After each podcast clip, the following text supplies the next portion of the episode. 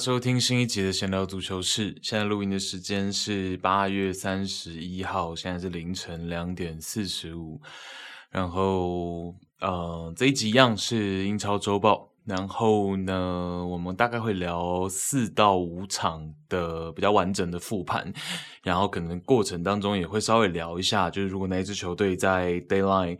可能会有一些呃。进一步的补强的一些传闻的话呢，也会跟大家顺道来补充一下哦，所以会是这一集大致的内容。好，我们这一集一开始要聊的是阿森纳跟富勒姆的比赛哦，这场比赛是一个二比二的平手。然后这场比赛，呃呃，我想先聊的是阿森纳这边，我们开季第一轮就有提到，然后到现在我看三场比赛下来，我的一个感想是，我觉得呃换位的自由度。这个赛季我觉得真的是又提高，但会不会过高啊？这个是一个问号。就是说我自己也还在想，然后大家也可以在想，就应该这个是应该是要一个赛季，或者是说慢慢的观察才会有结论嘛。所以现在是给一个问号，就是说像是这场比赛后场推进的时候，我们看到这场比赛先发的这个九号位是 Trossard 哦，也换了，因为 Nketiah 在上一场比赛把握性没那么好嘛，哦，所以这场比赛可能让 Trossard 来作为先发试试看。那 Trossard 这场比赛，他们阿森纳在后场推进的时候，Trossard 跟 Martinelli 左边锋 Martinelli 的换位其实是很频繁的，时常会变成我们看到 Trossard 拉到左边左边路，然后 Martinelli 跟 Havertz 站到中路，站到中间，哦，所以这是一个换位。那再来呢？例如上半场，我们看到萨卡有一次从右路内切到左路，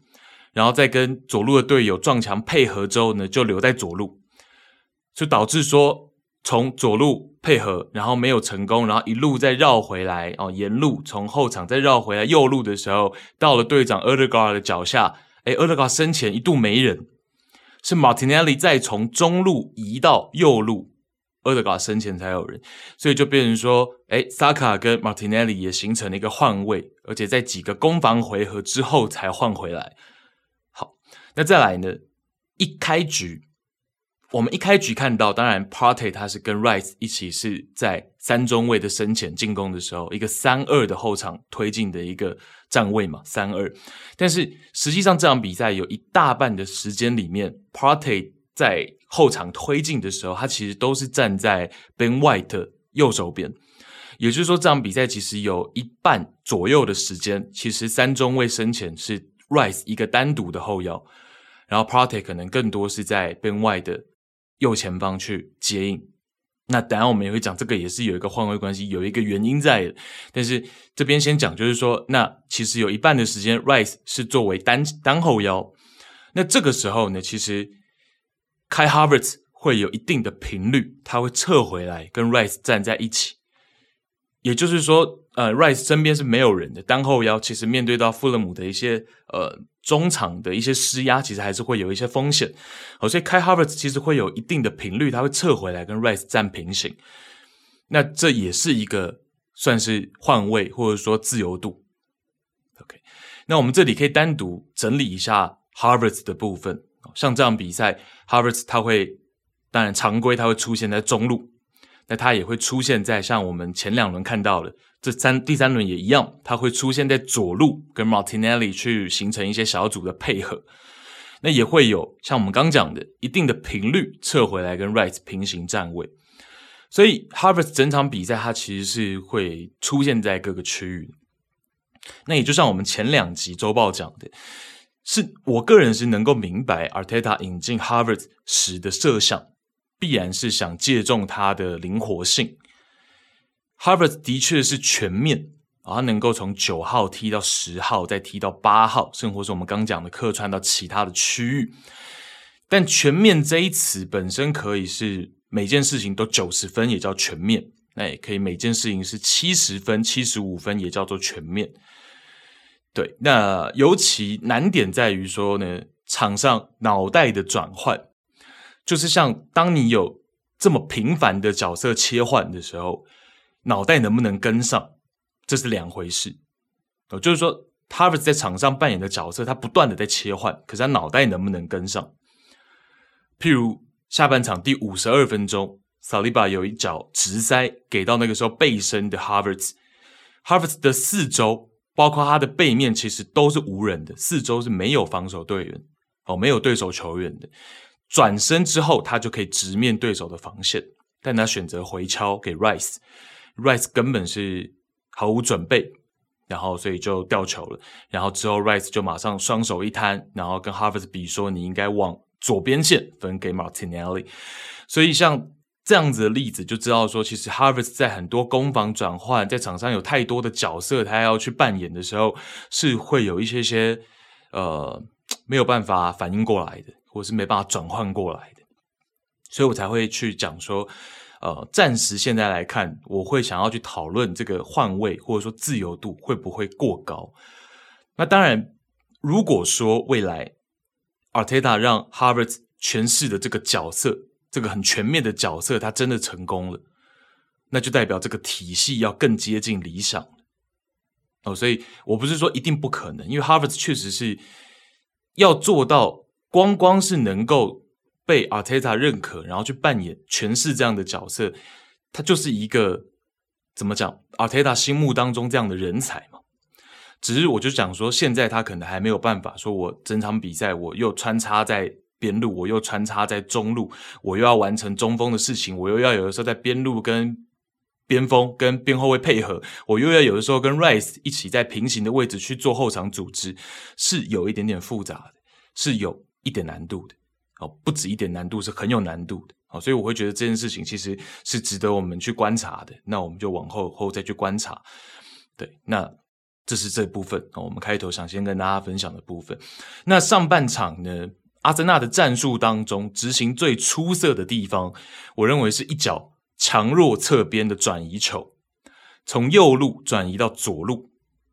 上半场这个右边中卫 Ben White，他完成了三次，然后队长 e r d e g a r 也完成了一次。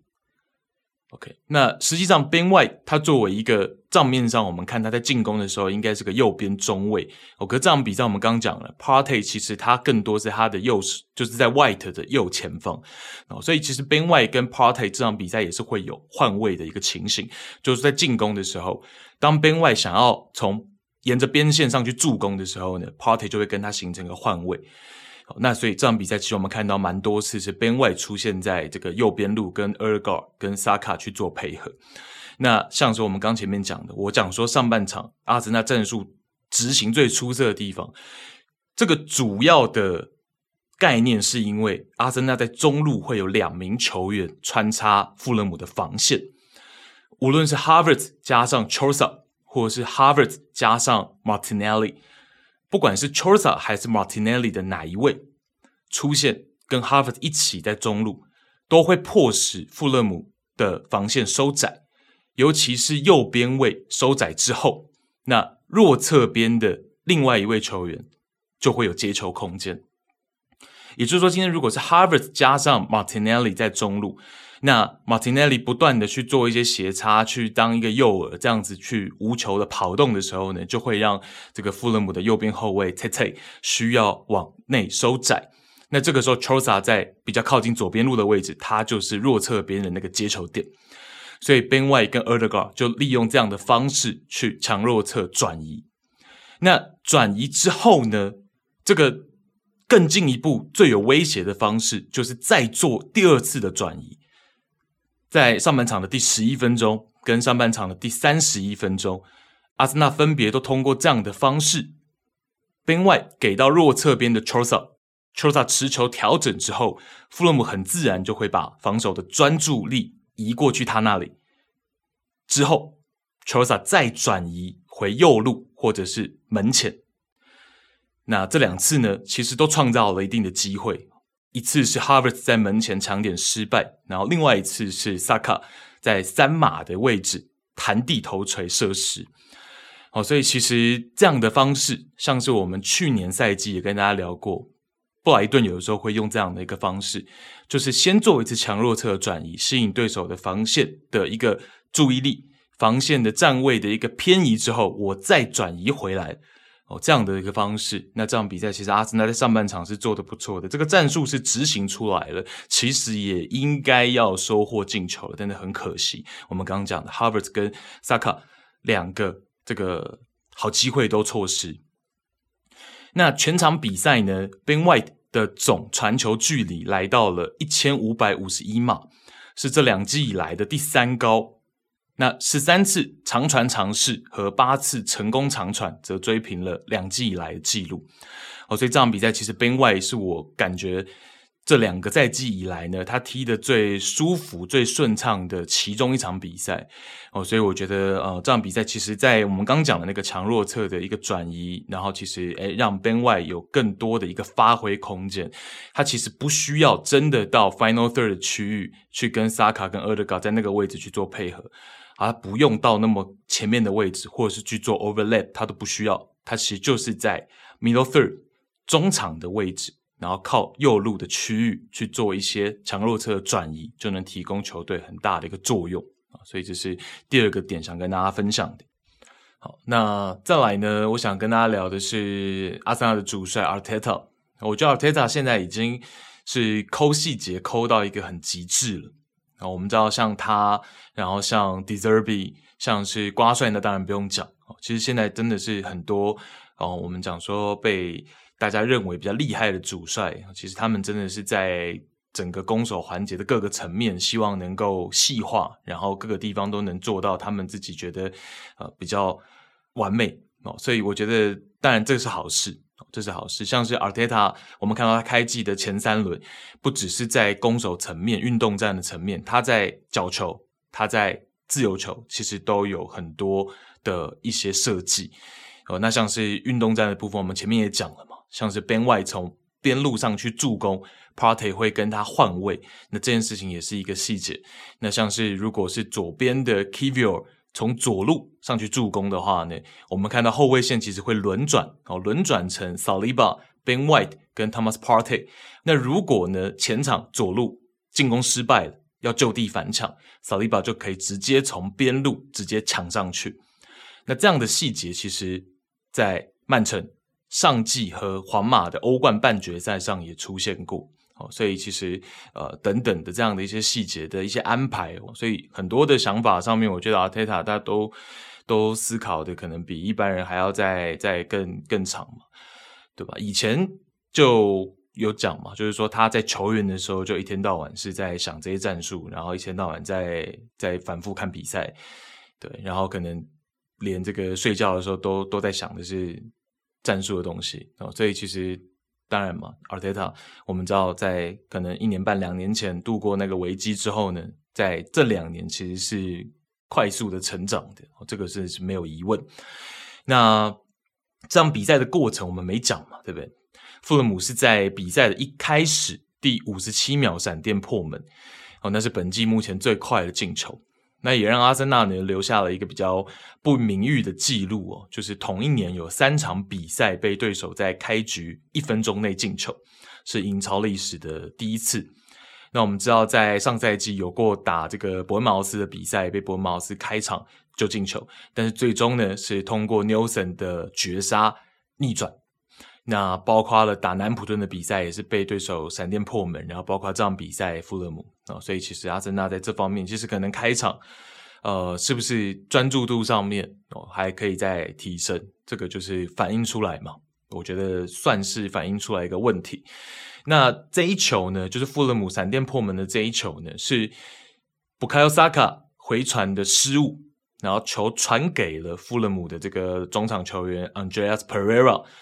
Perera 的脚下，那这时候呢，阿森纳的门将 Ramsdale 因为位置已经在大禁区线的附近，可以说就是相当被动。因为 Perera 他有非常多的选择，他可以带进一步，他也可以选择吊门，他也可以选择像他这一球呢，他是看准了 Ramsdale 踩着交叉步向球门右侧后退。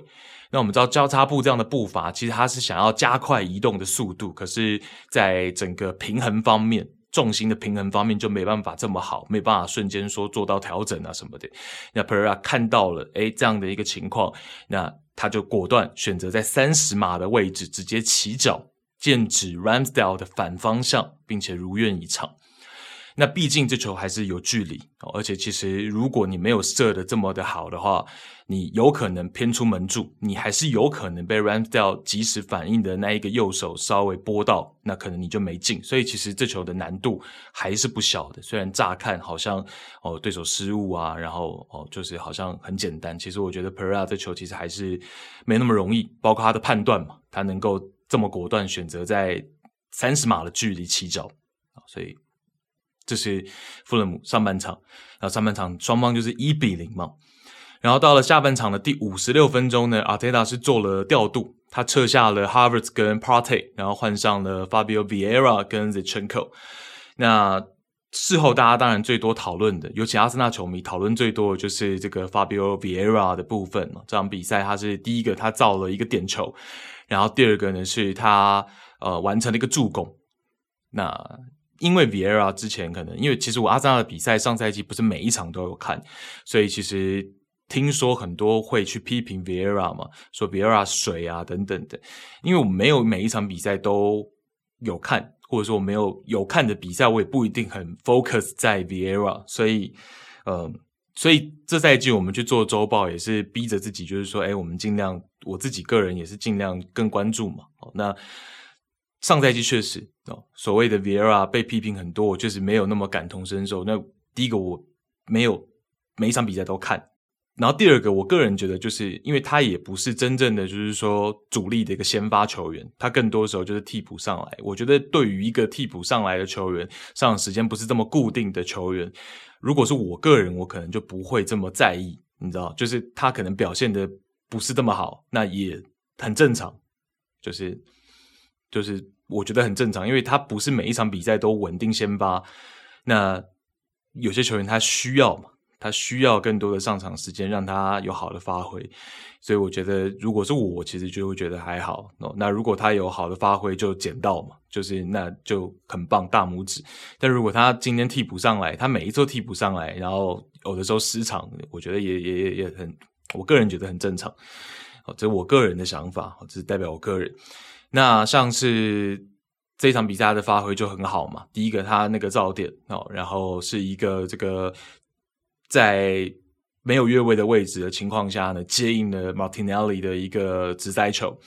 那那个直塞球，当然事后大家也讲嘛，就是因为 Kai Havertz 在下场之前他有两次越位，然后都是类似的情景，就是跟 Martinelli 配合，结果他在越位置他没有自知，哦，所以大家讲说啊，Havertz 可以看一下这个。Vieira 那一球就是个范本，然后人家就没越位，那你会越位这样哦？那这是这是看到的，我看到有人这样讲。那 Vieira 那一球，然后就制造了这个富勒姆的右边后卫 Tete 的一个放铲的一个犯规，禁区内的犯规。然后第二球呢，是富勒姆，其实那个时候他们的。双中卫之一的巴西其实是倒在地上的，倒在禁区里面，倒在自家禁区里面。可是因为他不是所谓的头部的一个情况哦，所以就裁判没有义务要吹停。那这个阿森纳也就继续进攻，然后 Fabio Viera 就在这个禁区的左侧传了一个很漂亮、很精准的一个传中，然后替补上阵的 KTR 完成了门前的 tapping。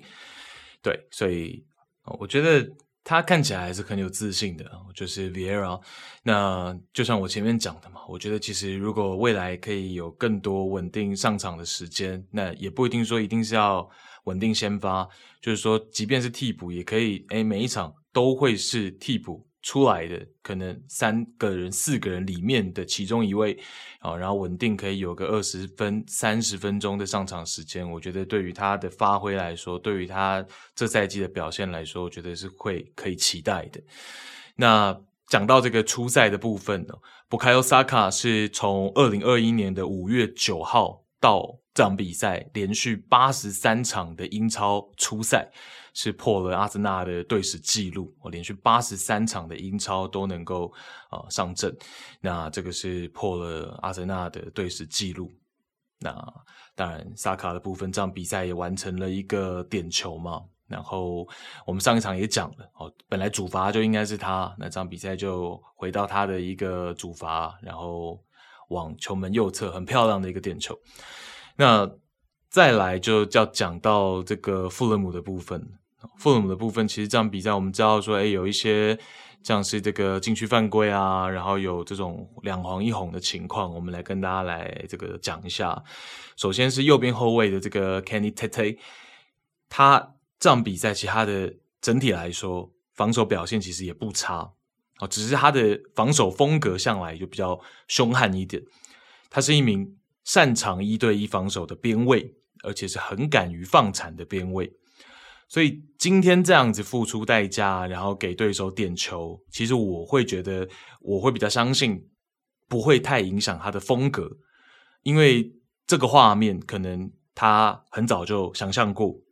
而且放铲这件事情对我个人来讲，如果 Tete 他的放铲以他来说，其实是算是。呃，他的招牌之一嘛，他对于放产的拿捏，他向来之前访问，他也都觉得自己是能够拿捏得很好的。像这样的球员，我会觉得可能放产这件事情放在他身上，就要长期的来看，就是说成功跟失败的比例。对，那也不会说因为这样一次就觉得说啊，他这个爱放产啊，乱放产，其实也也也不会嘛。但有的时候我们也会太武断，像是以前在讲这个这个万比萨卡的时候也是哦，有时候。过去他曾经也是有放产失败，然后付出代价的例子，然后可能我们任何在做评论的，大家也会不小心就去讲他两句。但是，譬如说上赛季防守三三军很成功的那一场之后，你看大家现在这个风评，所以其实有的时候这个确实还是要冷静一点，长期的去观察。哦，那我觉得其实 Tete 他确实是一个单防能力不错。那只是说这个风格上面，他是很爱下铲的，他对自己的放铲很有自信，这样的一个球员哦，一个边后卫。他其实中卫出身嘛，然后后来在阿贾克斯去转打边卫啊，所以，然后再来呢，就是这个巴西的部分呢，Calvin 巴西，这是他加盟富勒姆的第一场先发，然后结果是以两黄一红的方式结束。那同样的，其实很巧合的，就是他这一次的两黄一红，第一黄也是又是因为所谓的延误比赛，然后那个是在一个开球门球的一个案例当中，他延误比赛，然后被裁判举黄牌，这是他第一张黄牌。那第二张黄就比较没有争议哦，因为那是在面对萨卡的反击，然后他算是有意识的选择技术性的犯规，对，那。第二张黄牌，他应该是自己知道这个是非得领不可了哦。那那个时候比赛已经进入到最后的十几分钟，所以我觉得这个决定也没有到很错误。那毕竟最终的结果，富勒姆还追平了嘛，所以我觉得其实以结果论来说也还可以我，觉得还可以。那其实整体来说，巴西这场比赛的一个表现，其实在他吃到第二张黄牌下场之前，其实我觉得他跟另外一名中卫。Diop 的一个搭配，其实我觉得这场比赛是蛮不错的。其实我觉得是蛮有看头的。这个中卫组合，其实我觉得还不错。哦，那不管是两个人在出球方面，或者是两个人在防守端，其实这场比赛两个人都做的，我觉得算是还不错。那呃，关于刚刚所谓的延误比赛吃到第一张黄牌的事情，事后富勒姆的主帅 Marco Silva 其实也颇有微词。哦，那当然。他可能在气头上或怎么样，他的讲法是比较偏向，他觉得说，呃，这件事情如果没有一个统一的一个标准的话，其实是会比较得利于豪门球队的。那我本来看开头，我想我以为他的意思是讲说。弱旅或者是中游球队比较需要通过，譬如说手抛球啊，或者是球门球的一些设计，或者是可能面对到强队施压，可能确实我们会多耽误到一些时间。我以为他的一个角度是这样。那如果统一一个标准的话呢，可能中游球队、中下游球队是会比较吃亏。我原本以为他的一个论点是这样，可是后面其实看完，好像他的角度就是觉得，呃，就是好像会偏袒豪门球队这样，所以我就觉得他可能是在气头上嘛。那那也很可以理解，可以理解。有时候任何的球队的这个主帅赛后会有一些，对不对？我们也这都是家常便饭的事情嘛。哦，所以 Silva 的部分。好，然后呢，当然我们不能漏讲了，这场比赛富勒姆的一个英雄哦，在第八十七分钟完成这个绝平、准绝平的这个 Joao Palhinha。那 Palhinha 呢，他其实是刚刚伤愈复出，那这名中场大将其实在这场比赛给到富勒姆非常多的一个这个呃竞争力。那当然，除了我们刚刚讲的那个绝平呢，是在角球，然后角球开进来呢，就要 Palhinha 是在这个禁区的大概中央的位置，然后他是第一时间直接起脚，然后很漂亮的一个破门，然后进球之后他就非常激动的往这个 corner 的位置，然后就是很激情。那伤愈复出，马上就能取得破门，而且还是这么关键的一个取得积分的破门，所以对他个人来说肯定是很振奋。那当然他，我们前面才讲说 Tete 的一个放产，其实真正的一个放产专家在富勒姆肯定是 Paulina。然后呢，这场比赛他坐镇在这个后腰的位置，整场的数据上抢断成功了六次。然后，并且附带了一次的拦截跟五次的解围，尤其他在后腰的位置，他更多可能会往这个左侧去协防，像是萨卡、厄德加等等这些我们知道脚下技术非常出色的球员哦。可是他的一个防守的成功率非常的高，然后确实是给到了富勒姆在防线身前一个屏障的一个作用哦。所以 Palhinha 呃这样的一个球员呢，其实真的是富勒姆的竞争力的一个很大的来源，对。那当然，在我们现在录音的这个时间点的前一天的晚上，其实富勒姆在联赛杯是淘汰了热刺，双方在正规时间这个一比一，然后 PK 大战，富勒姆是完成了这个胜利哦，那淘汰了热刺，这是联赛杯的第二轮。那当然这个。比赛的情况，尤其是 line up 的部分呢，热刺是收了大部分的主力，有只留下了前一轮联赛的两名先发，所以呢，热刺这边其实是做了一定的轮休。那富勒姆这边呢，大家就还有七八成左右的一个主力在 line up，哦，所以双方其实大家的一个先发层面其实是有一定的落差的，哦，那可能就会把双方的实力再拉得更平一些。那再来呢，就是其实这个呃。热刺的部分，像是好不容易有出赛机会、有先发机会的，像是 Los Also，然后 Skip，然后 Hoy Beer，其实场上的表现都没有到很理想。那所以虽然 Richarlison 终于在杯赛进了球，哦，在联赛杯进了球，可是呃，BDV 也给。富勒姆来了一个乌龙球，所以在正规时间双方是战成那个一比一的平手，然后最后在 PK 大战呢，热刺我记得是第三点吧，第三点是 Davidson Sanchez，然后 Sanchez 一个中卫主罚，当然是有一点点惊喜，那然后果然他也没进球，所以 Sanchez 的部分，呃，就第三点 miss 掉，然后最终在 PK 大战是一个。呃，五比三，我记得应该是个五比三，好像是。好，那当然，孙兴慜跟 James Madison 在尾声都有上场。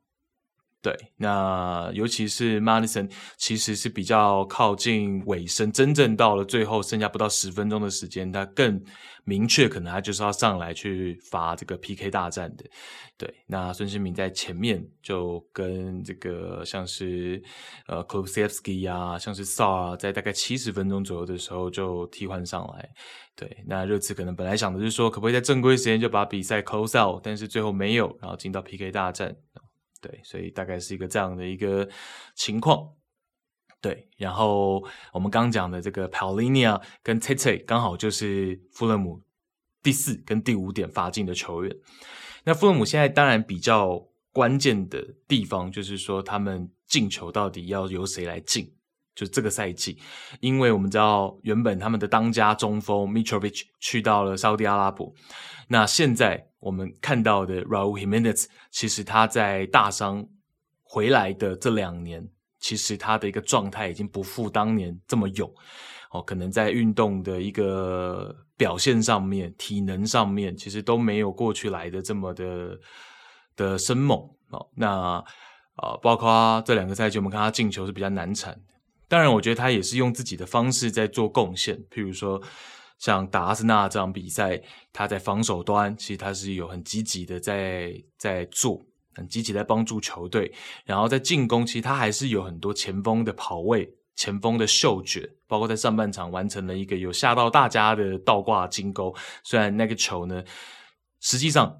回看重播好像也没有真正这么接近球门柱，但是呢，那个瞬间其实是还蛮吓人的哦。那也看得出来他的一些协调性啊，前锋的一些嗅觉其实都还是有。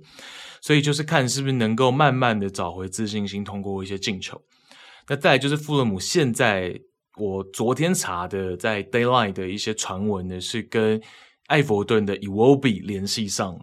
啊。那当然 Iwobi 是有机会。来去填充到富勒姆的一个进攻端，虽然不一定是中锋这个位置，可是譬如说像是右边路 hero Wilson 其实表现的中规中矩，没有什么大问题，但是呃冲击力好像又需要再加强。那当然替补端可能有 Adama Traore，可是是不是再多一个 e w o b i 那毕竟 e w o b i 也能其实是能够打到中锋位置的，所以呃这个传闻我觉得是也有可能性的。对，那加上就是说，其实好像艾弗顿慢慢渐渐的也补了非常多的一些啊边锋啊中锋球员，好像伊沃比的一个地位上面，在艾弗顿也没有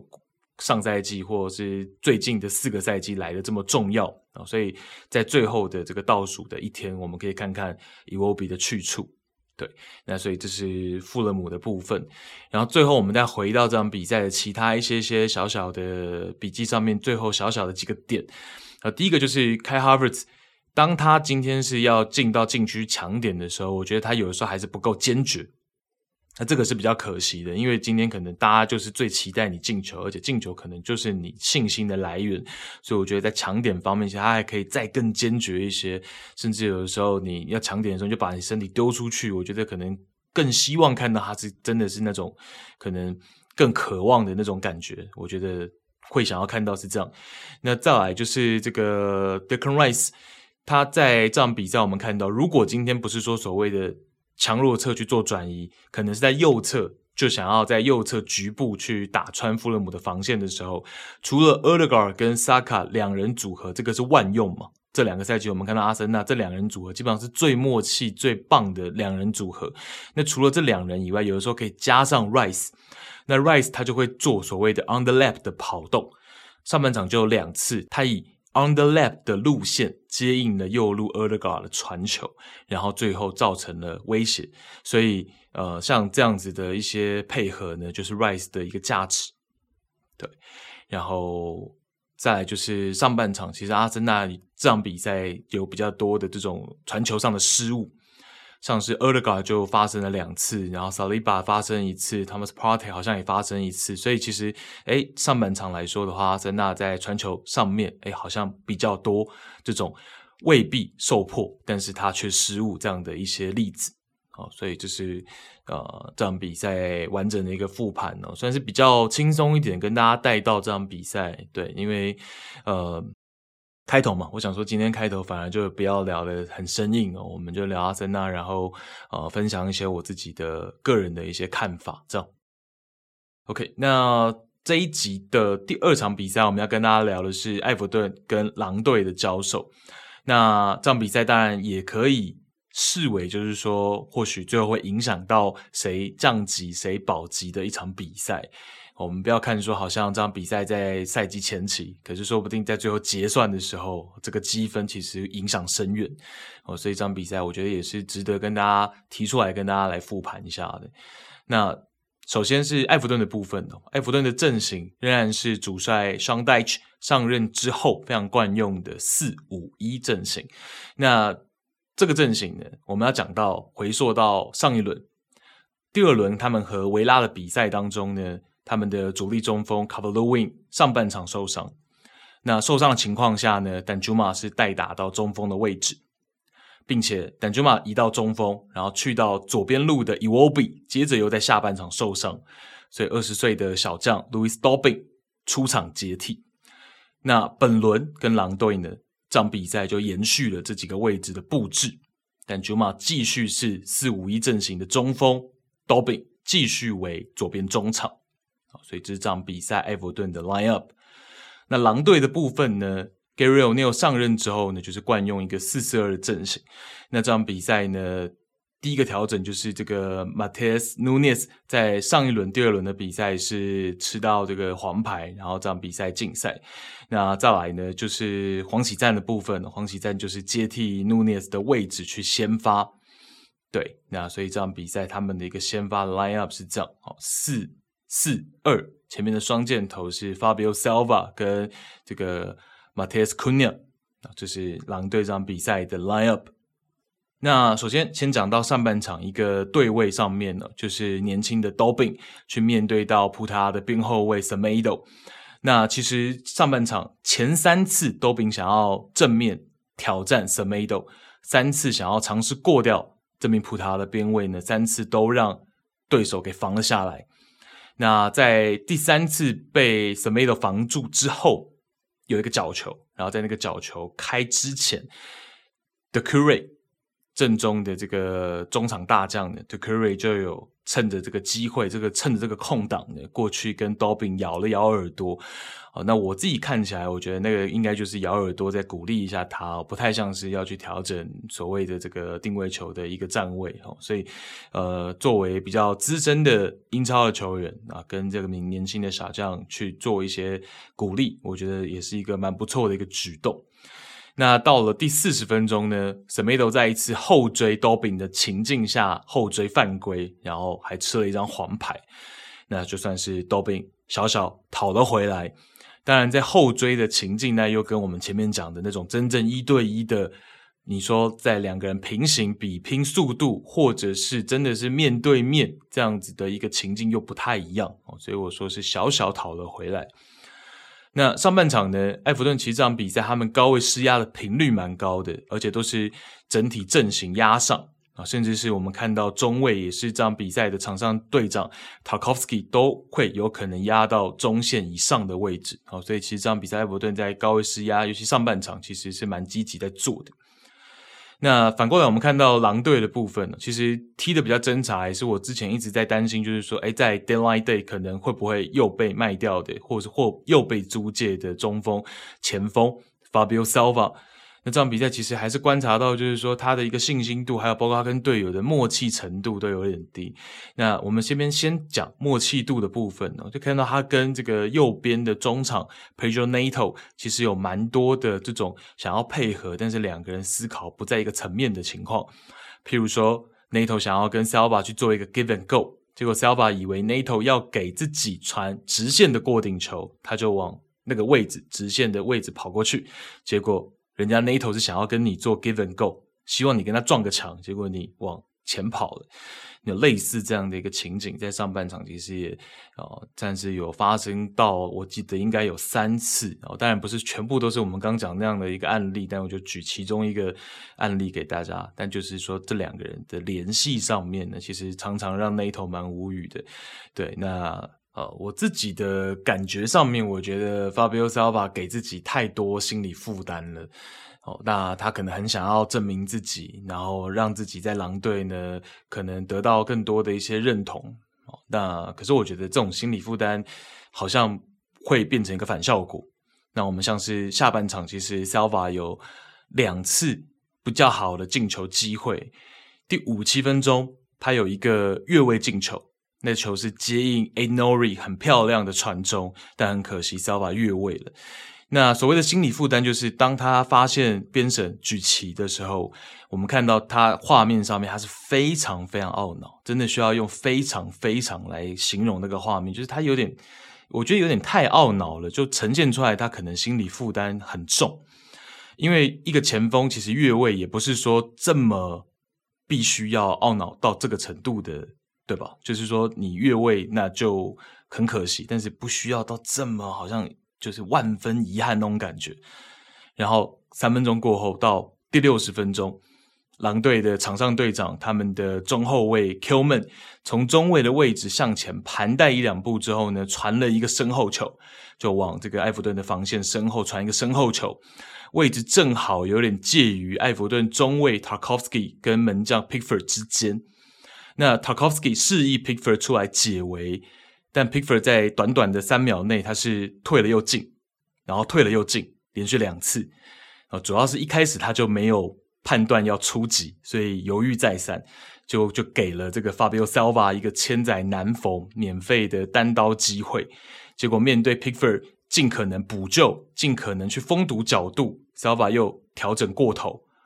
还是错失了这个 xG 零点二八的好机会，绝佳机会。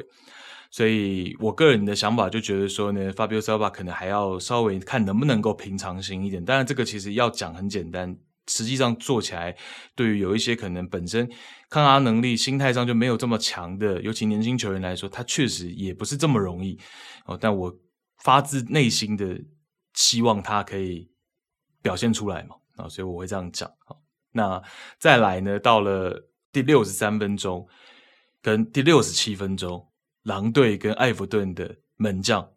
Jose Sa 跟 Jordan Pickford 要互别苗头了。也是这场比赛呢，算是比较枯燥乏味的比赛当中呢，比较大的一个亮点。在第六十三分钟，狼队禁区外左侧开自由球，Pedro Neto 开到小禁区前，门前两队一群人抢点，结果反弹到了艾弗顿自己人 brand wait 中后卫 brand wait 的脚上。那这个反弹呢，其实是很瞬间的事情，又在小禁区的这个线上发生。那 Pickford 是瞬间反应扑出，哦，算是当然以我们常常看到他这样的一个这种很漂亮的这种 reaction save，但是实际上如果换成别的门将的话，其实这都还是很高难度的的事情。只是我们看 Pickford 好像就是有点看多了，但实际上这还是非常高难度的。好，然后到了第六十七分钟呢，换成狼队的门将 Jose Sa 要上演惊人的反应。那一球是在埃弗顿快速推进的过程中呢，给到他们的传球手 Garner James Garner 禁区外右侧传中，前点的 Kilman 没能解围，然后中路的 Danjuma 腿短了一点没碰到。球，在到了后点的 The Curry 之前，球已经有一个反弹，所以 Doucouré 的头球呢，他很聪明的选择向下弹地，并且尽可能的往 Jose Sa 的反方向。因为萨理所当然是会往这个球门柱的位置去嘛，那 Doucouré 这种弹地的头锤，他就想要往这个 Jose Sa 的反方向，但最终呢，萨瞬间还是能够用右脚蹬起身体，然后左手将球拖出门楣。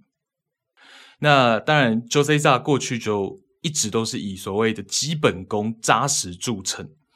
像这球呢，属于在极短时间内需要覆盖尽可能大的范围，所以萨就选择我们前面也跟大家讲到这个 Ramsdale 的时候讲到的所谓的交叉步，能够让它快速移动长距离。对，那当然交叉步的原理，它本身就是说呢，让身体尽可能还是能够保持对称。哦，就是说我的重心不会是放在前脚的脚前，或者是放在后脚的脚后跟，我是用交叉步的方式，所以呢，仍然是有机会能够做出瞬间反应的。对，那当然，呃，在因为我们前面也讲嘛，就是像 Ramsdale 那个例子，其实交叉步它在平衡、保持平衡跟扑救的延展上面是不会有所谓的侧步来的这么好的。哦，但就是它好在说它能够迅速移动嘛，我们讲的短时间内。就是大范围移动，所以在像刚刚那样的案例当中呢，Jose Sa 就会选择用交叉步，然后最终呢扑出这个球。然后当然能够扑出这个球呢，其实跟 footwork 我觉得关系也没有真的这么大，更多还是就是说他这种瞬间的 reaction。所以这场比赛其实最大的亮点在于两队的当家门将这种互相互别苗头，很精彩。哦，两个扑救，我觉得都是非常非常精彩的。可能 Jose 他那个想象空间更大一点哦，可能是我觉得难度上面是要再更大一些。对，好，那再来呢，就是到了第七十八分钟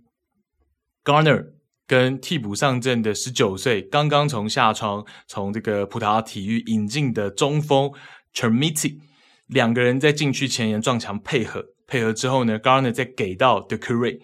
后者完成摆脱后的破门，但很可惜，稍稍越位了一点点。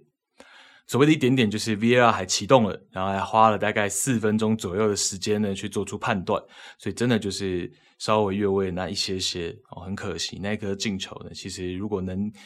够是没越位的，其实是很漂亮。然后到了第八十七分钟呢。我们知道这个赛季，Ashley Young 这名老将是到了埃弗顿，但是要说的是，其实开季前三轮，我觉得 Young 的表现其实并没有到非常理想，尤其就是几乎又要他打满的情况下，其实我觉得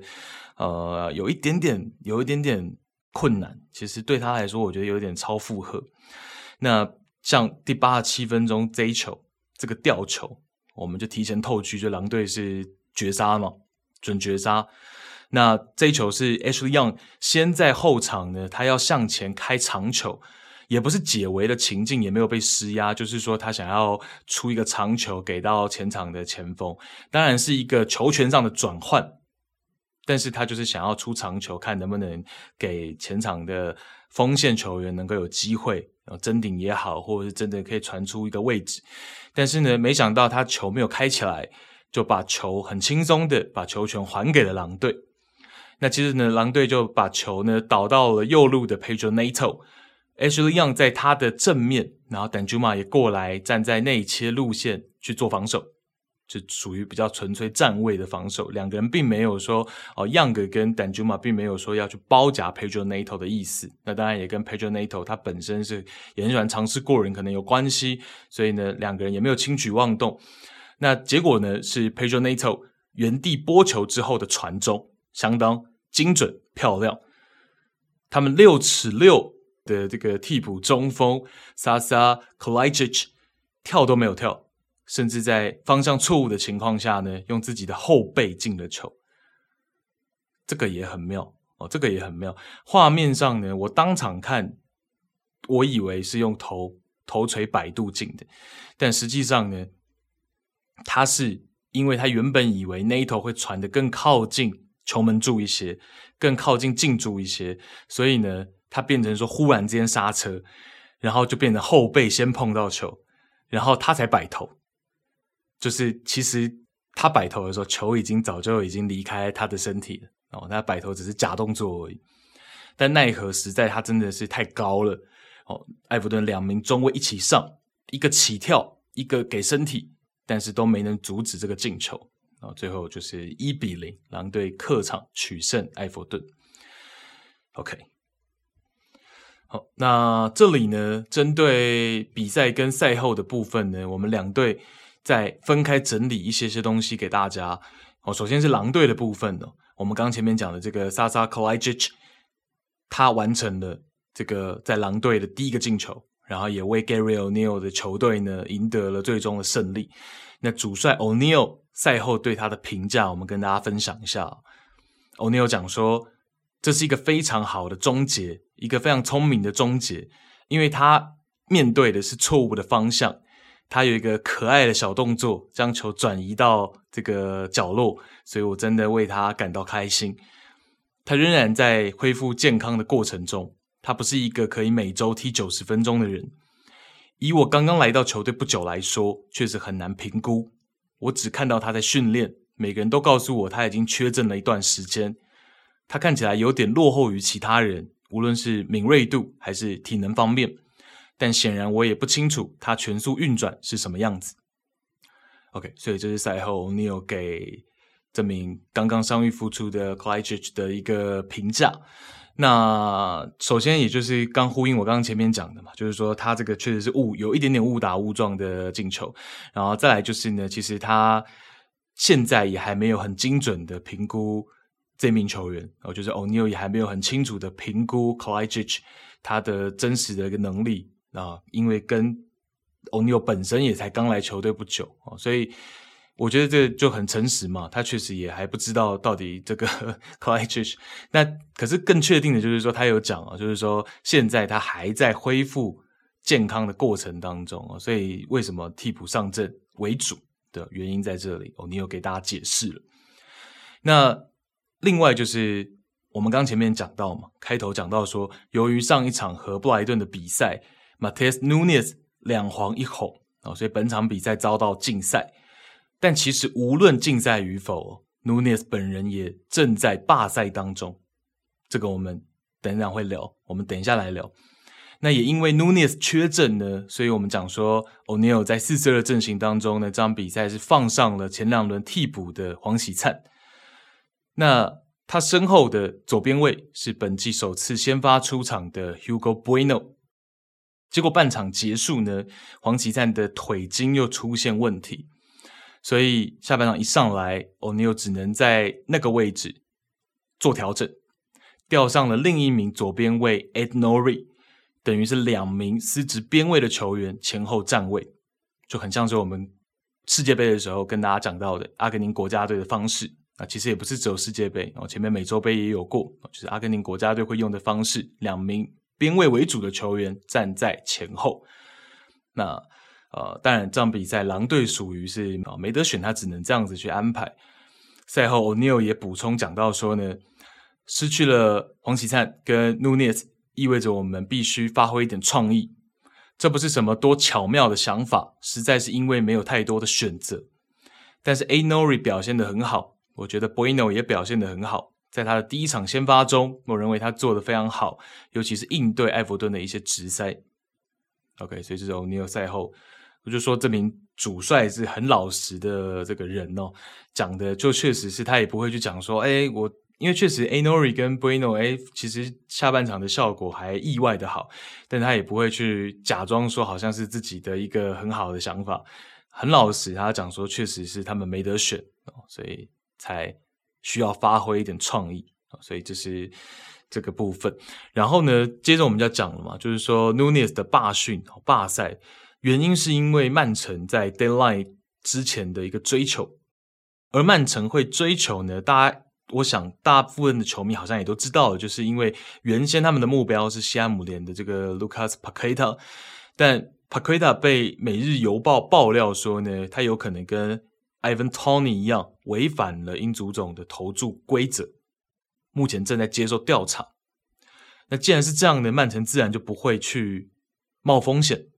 所以转头看上了 Nunez。目前呢，传闻当中是说呢，第一次四千七百万英镑的报价，狼队已经拒绝。那狼队的标价是六千万，而曼城准备第二次更新报价。但未必会是直接匹配狼队的六千万，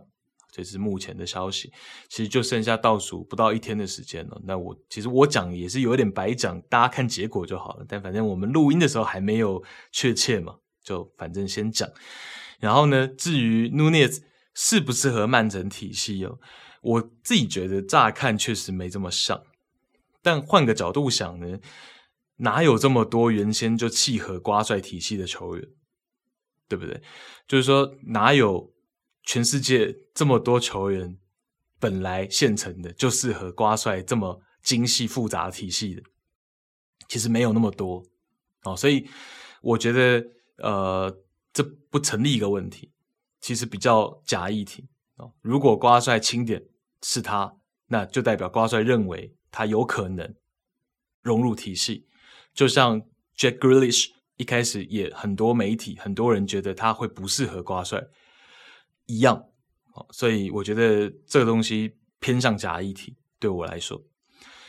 那如果 Nunez 最终离队，对于狼队来说自然是雪上加霜，也是考验狼队转会窗倒数的应变能力啊。因为 Nunez 我们上一集才刚讲到，狼队已经是非常的捉襟见肘了，他们整个阵容。现在如果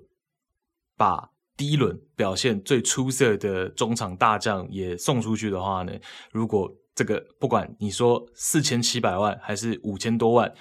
还是六千万，你这个钱如果没有办法在 daylight Day 之前换成其他的可用之兵回来的话，我觉得对狼队这赛季会是比较前景看绿的。那最后补充这个部分呢，Nunez 的经纪人是 George Mendes，这个大名鼎鼎的 George Mendes。那狼队呢，跟曼城都有不少葡萄牙球员，也几乎都是 Mendes 公司的客户。甚至上个月离开狼队的前任主帅 Lopetegui 也刚好就是 Mendes 的客户啊，所以好像这样一想，一切都很自然而然。所以这是这部分。好，那艾弗顿的部分呢？首先我们前面讲的，他们的这个当家中锋 Carlo Luin 是脸部的伤势。前面没提的是说他在上一场比赛是伤到脸部。那听说是说后来的消息是说呢，他的脸部要等他消肿之后才能去做检查，进一步去做检查。然后商代去讲的是说他会去找专家哦，专家去去去做检查，所以也不知道。预计是要休整几周的情形哦，几周的时间这样。那他的状况呢是，呃，本身来说，上赛季我们也知道嘛，状况不是太好，就是比赛的状况。然后呃，这个赛季当然前面的两轮比赛看起来好像也没有很明显的恢复的迹象。那再加上就是从布莱顿上赛季从布莱顿来到这个埃弗顿的 Neil m o p e 始终也都陷在进球荒当中。啊，所以艾弗顿呢也是在稍早以两千五百七十五万英镑的价格从乌迪内斯签下了贝托，也是一名相对纯粹的九号球员。那二十五岁的葡萄牙中锋贝托呢，二零一八年夏天以前，他还只是效力于里斯本的业余俱乐部轮胎队，而且呢，他还坚持在肯德基上班。访问的时候，他说当时轮胎队的队友都不相信他能成为职业球员。结果那年夏天，他加盟了葡萄牙第三级联赛的球队。在隔一年，他加入到葡超的球队。然后到了二零二二年呢，他更进一步让乌迪内斯签下，并且成为了一名连续两个赛季在意甲进球能够上双的中锋。好，所以其实呢是，诶，从一个肯德基的店员，然后在短短的四五年的时间，现在要来到英超。好，那。我会觉得相对来说，他来到英超，但这个价码我觉得很合理。那再来就是说呢，实际上他还是更以他的身体素质为主。哦，那他的一些爆发力什么的还还不错，但是我觉得比较难直接把它兑换成想象到他来英超的表现。哦，所以我觉得暂时来说会挂上一个问号，可能实际上要等真正比赛了才会知道，哦，到底他在英超能不能有机会发展起来。那。但是比较好的一个点就是说呢，乌迪内斯去年哦，他们的主帅 Sotel 其实是非常严格的一个主帅，在攻防在场边他是一个非常严格的一个主帅，所以对于可能贝托来说，可能过去我们更会觉得他是以身体为主的一个中锋、一个前锋，但是在这个主帅 Sottil 的要求之下呢，他会有更多跟队友配合的东西，他会。尽量的可能会有接触到更多细节的东西，所以我觉得这或许是一个比较好的一件事情。所以这边那中锋的部分呢，我们刚刚前面也有跟大家讲，就是说前面一步加盟埃弗顿的是十九岁的中锋 Chermiti，那 Chermiti 他也刚好跟贝托一样，他是葡萄牙籍，然后转会费是一千五百万英镑。那他是出生这个亚速尔群岛。然后小时候效力当地的俱乐部，然后二零一六年加入葡萄牙体育青训，然后之后一路在那里成长。上赛季他在葡超十六场出赛，取得了三球两助攻的成绩。然后，所以以这样来算的话呢，艾弗顿现在暂时一线队就有四名中锋的球员，哦，包括了这个 Chermiti，然后 Beto，然后 Calvert-Lewin 跟 Neil Mope，。暂时在 Deadline Day 之前，我们现在录音的此时此刻有四名中锋的球员。那再来呢，就是在边路的人选部分。呃，艾弗顿在这个夏天其实是会有一些变化的，虽然现在还有一天的时间才会确定。但首先是这个 Demary Gray，在上赛季其实他算是说，不管主帅是谁，他都还蛮受重用的。但是表现上面来说呢，确实是不如预期。对，那 Demary Gray，他在这个夏天哦，今年夏天他是去参加这个美洲金杯嘛，哦，那代表这个牙买加。然后呢，我记得没有错的话，也是他首次代表牙买加成年队出赛。那这个美洲金杯结束之后呢，现在为什么他开季前三轮都没有上场一分钟？给出的原因，俱乐部给出的原因是因为他因为参加了美洲金杯，所以身体有一些不适。但实际上呢，媒体上面更多是认为说，就是双方其实都有意要分手。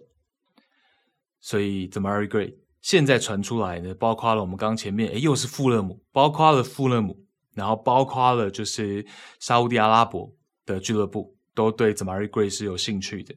那艾弗顿想卖他也很合理，是因为其实他的一个卖价可能会比当初的一个收购价来得更好，哦，所以其实呃也是个合理的一个选项。那如果双代用起来觉得不满意的话，效率。确实，上赛季也不是那么高的情况下，其实也是双方是有理由分手的。哦，所以我们就看看 Demary Gray 在 Deadline Day 之后呢，他是留在埃弗顿呢，还是他会前往别的俱乐部？那再来就是，其实伤兵蛮多的嘛，像 McNeil 也是受伤的，像是刚刚从李兹联加盟的这个 Jack Harrison 也是，其实他是有臀部伤势的，预计还要休一个月，但是埃弗顿仍然是想要在这个时间点把他引进。对，所以我们才会看到嘛，Louis Dobbin 这个二十岁的青训出身的小将，上赛季 Dobbin 是在这个英甲的 Derby City，然后他是租借在 Derby City，然后上赛季他的位置除了左边路，其实他也打过这个影锋。然后也打过右路，其实影锋跟右路的场次也都是大于所谓的五六场的，都有个七场以上的一个尝试，所以其实是蛮平均的。上赛季他在英甲，对，那这名小将其实过去他其实起起伏伏。十五岁的时候，他就是埃弗顿 U 十八的最佳球员，然后也曾经在青训的这个季前赛呢，连续在季前赛好像是五六场比赛当中，他就取得了十个进球，然后当中包括了三个帽子戏法，然后就被英格兰 U 十九征召。那所以他其实在青年时期的时候，他就有高光的时候，但是呢。我们知道说，艾弗顿其实这几年有很多年轻球员都因为一个原因，所以成长受到了一些压制。哦，那这个原因就是因为艾弗顿这些年不断换帅，然后在建队思路上也不断的这个变换，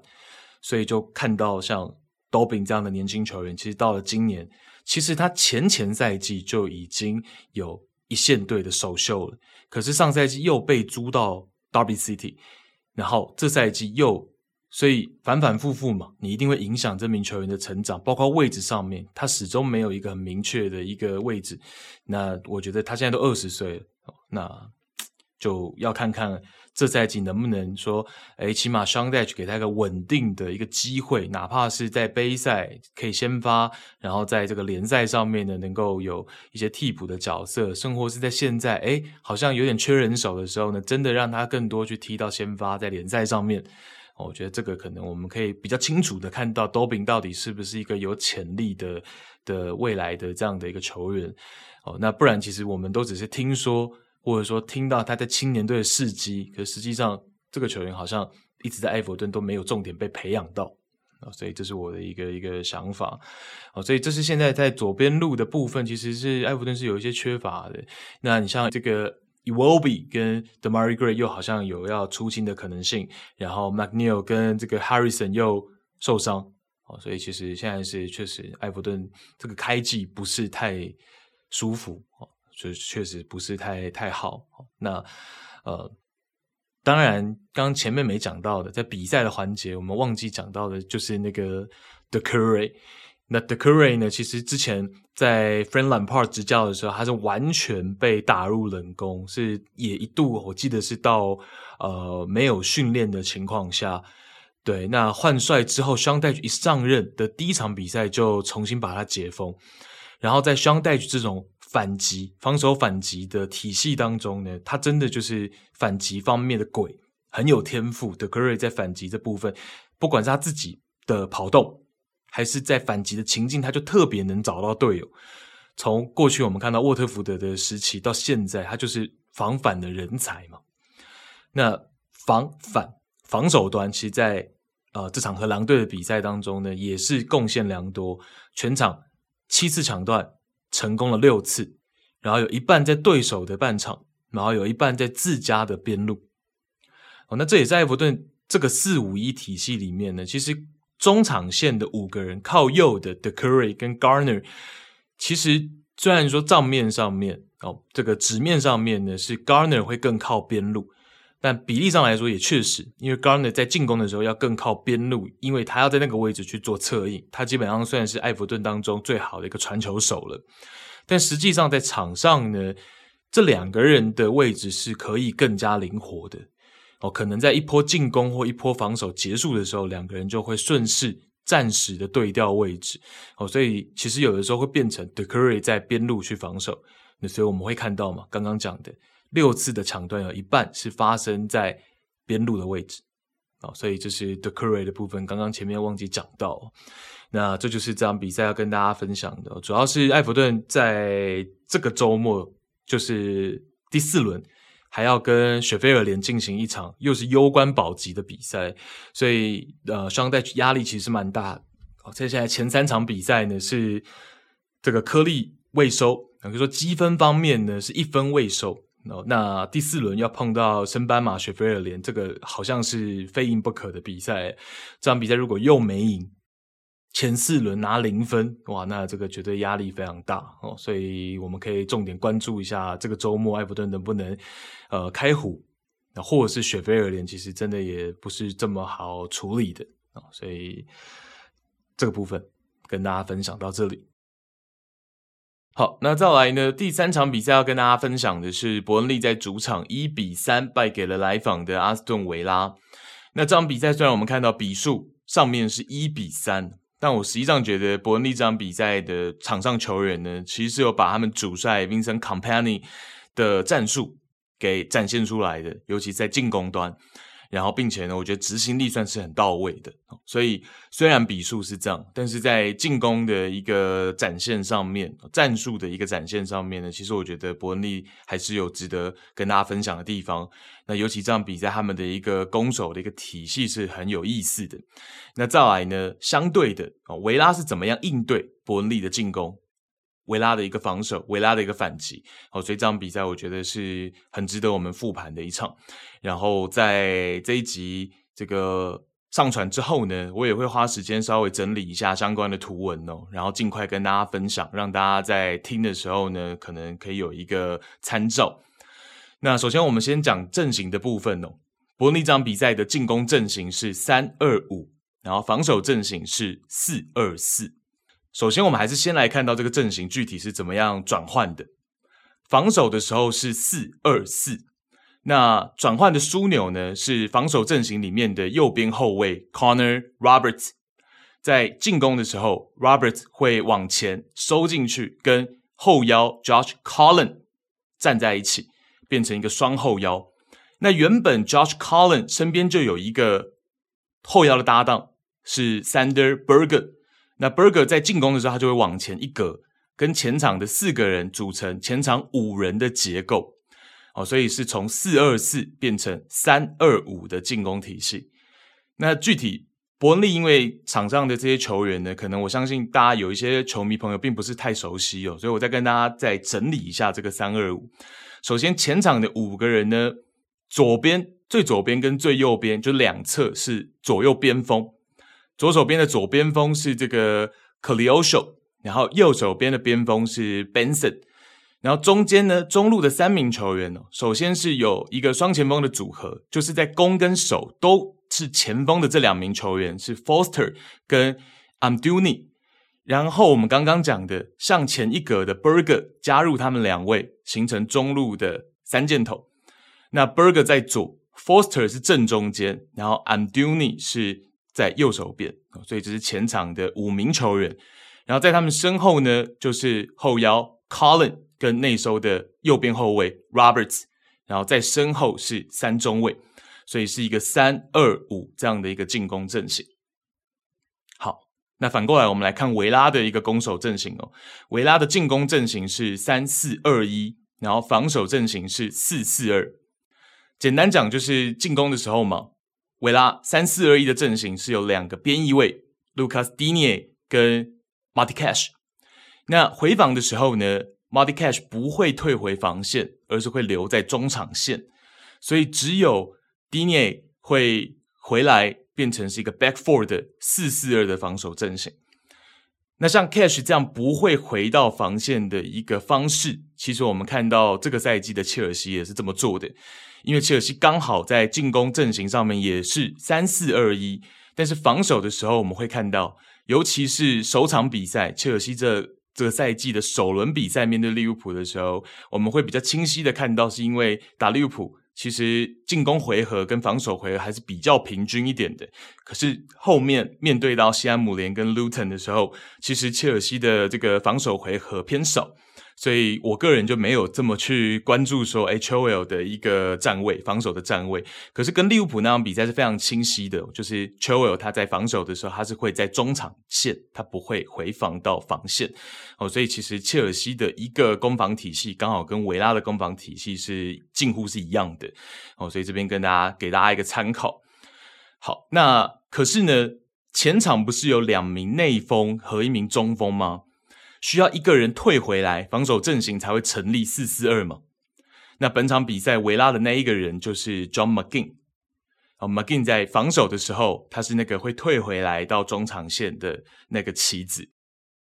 哦，那实际上呢，McGinn 本身在进攻端，他就是体系里的一枚活棋。他如果在前面一格呢，他可以跟 Diaby 一起作为内锋。那如果他向后退一格，他就可以跟 Kamara 还有 Douglas Lewis 变成是一个三中场的组合哦。所以在左侧呢，McGinn 其实是一枚活棋的。他向前就是内锋，他向后就是一名中场球员哦。这是维拉的一个攻防体系。好，那我们就要先着重来讲伯恩利的部分哦。伯恩利这个三二五的进攻阵型哦，可以说是在场上很直观，可以马上去观察得到哦。这个站位上面是非常的清晰。那我自己会想要把他们的一个进攻方式大略分成两种。